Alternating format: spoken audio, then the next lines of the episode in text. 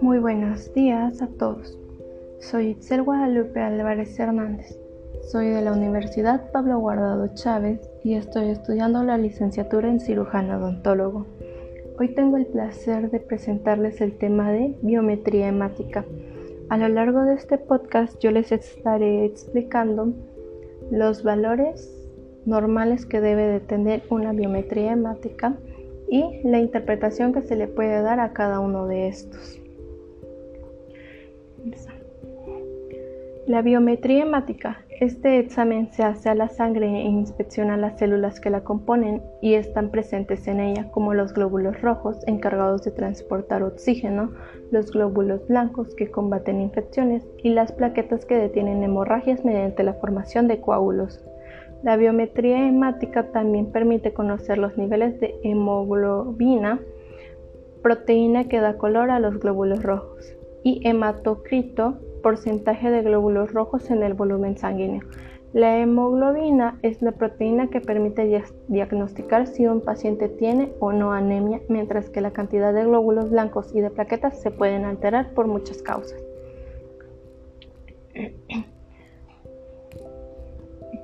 Valores normales de las células sanguíneas.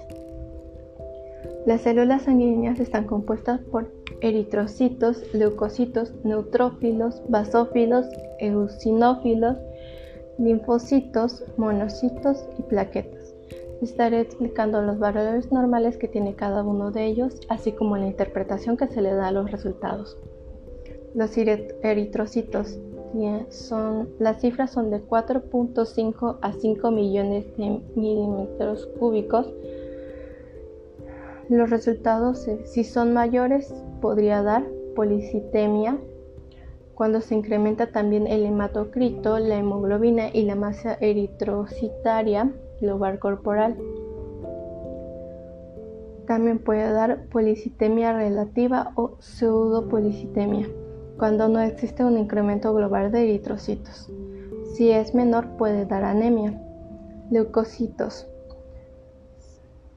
6.000 a 10.000 milímetros cúbicos si son menores, da anemia si son mayores, da leucocitosis, respuesta sistémica ante infecciones y destrucción de tejido, dolor, estrés o ejercicio físico, o leucemia.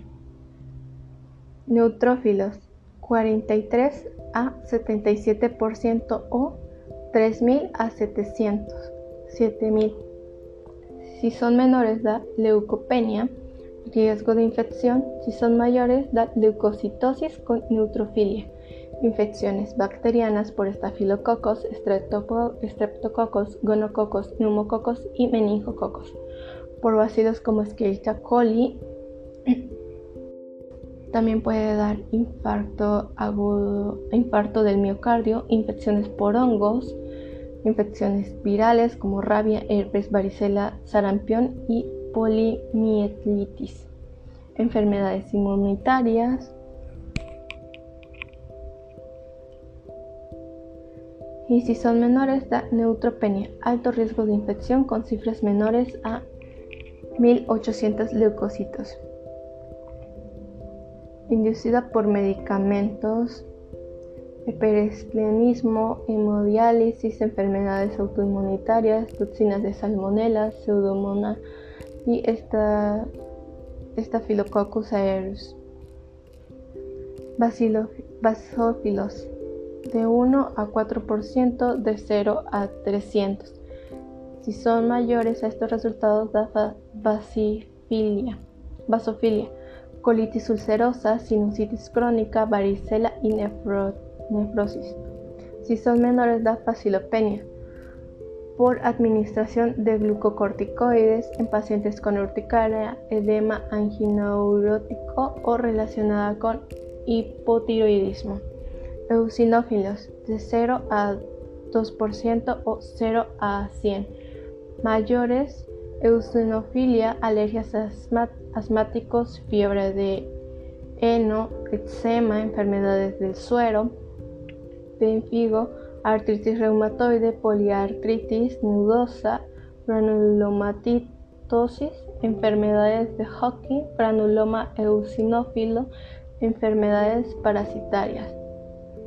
Si es menos, da eosinopenia, pacientes sujetos a estrés, en infecciones agudas y por la administración de corticoides. Linfocitos, 25 a 35% o 1000 a 3500. Si son mayores a estos resultados da linfocitosis, infecciones crónicas y de origen viral, mononucleosis infecciosa por citomegalovirus, paratitis, rubiola, brucelosis en la fase de curación de la tuberculosis, en sarcoidosis y enfermedades autoinmunes. Si son eh, menores, da linfonipenia enfermedades virales o bacterianas, en insuficiencia cardíaca congestiva, neumonía, necrosis pancreática, tuberculosis, lupus eritematoso sistemático y paludismo. Enfermedades agudas por liberación de cortisol que estimulan la liberación de neutrófilos. Monocitos, del 2 a 6% o 100 a 600. Si son mayores, dan monocitosis, infecciones bacterianas infecciones bacterianas, tuberculosis, endocarditis bacteriana subaguda, sífilis, brucelosis, infecciones como malaria, tripanosomiasis, calazar, tifo exantémico, fiebre de las montañas rocallosas, rioplasias malignas, enteritis regional y sarcoidosis.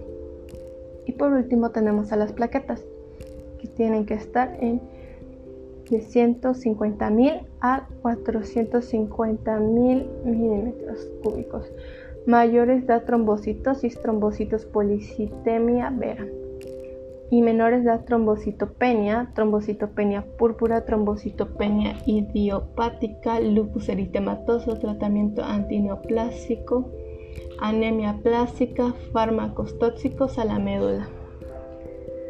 Esas serían todas las interpretaciones de los requisitos de una biometría hemática y estos son los valores normales y la interpretación de los resultados de los otros elementos de la biometría hemática. Hemoglobulina de, 4, de 14 en hombres y de mujeres 12.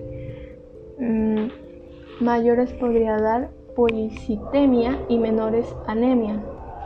Hematocritos en hombres da 41%, en mujeres 36.5%, mayores policitemia y menores anemia. Índices corpusculares, volumen corpuscular medio, PCM, de 82 a 92 micrómetros, mayores anemia macrocítica y menores anemia microcítica. Concentración media de hemoglobulina corpuscular, CMHC, de 32 a 36%, ante valores normales, hematocritos bajan, que da anemia normocrómica y anemia hipocrómica. Hemoglobulina corpuscular media, HCM, 32 a 3 pg ante valores normales, hematocrito Hacia abajo da anemia nomocrítica y anemia hipocrómica. Y frotisanguíneo son la forma de las células, maduración, diferenciación y simetría. En conclusión, eh, el estudio de laboratorio de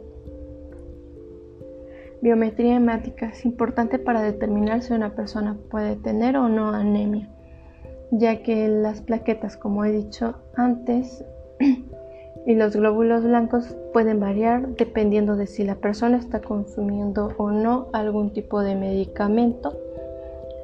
Y eso sería todo por el tema de hoy. Muchas gracias por escuchar.